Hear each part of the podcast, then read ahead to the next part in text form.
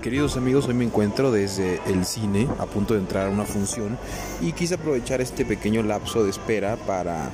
pues compartir con ustedes nuevamente un poco de una opinión porque no había subido absolutamente nada en los últimos días, las últimas semanas.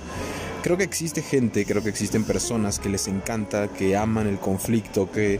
les apasiona causar revuelo, causar disputa entre las personas, causar discusiones y provocarlas eh, por el simple afán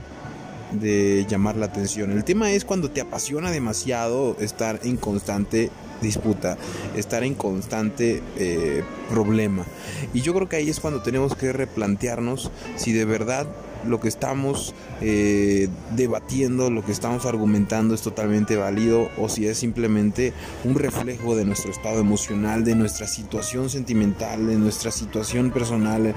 de nuestra situación profesional, etcétera. Y ahí es donde a veces cometemos muchísimos errores porque no aceptamos que estamos mal, que no aceptamos que algo está fallando dentro de nosotros mismos, que estamos cargando cosas que no nos corresponden o que simplemente no estamos soltando eh, de la mejor forma aquellas cosas que nos impiden ser felices y permitirle a otros vivir su felicidad. Entonces, bueno, si tú eres de esas personas que les encanta el conflicto, piensa muy bien por qué te gusta el conflicto y por qué a veces lo encuentras en los lugares donde no hay absolutamente nada de problemas.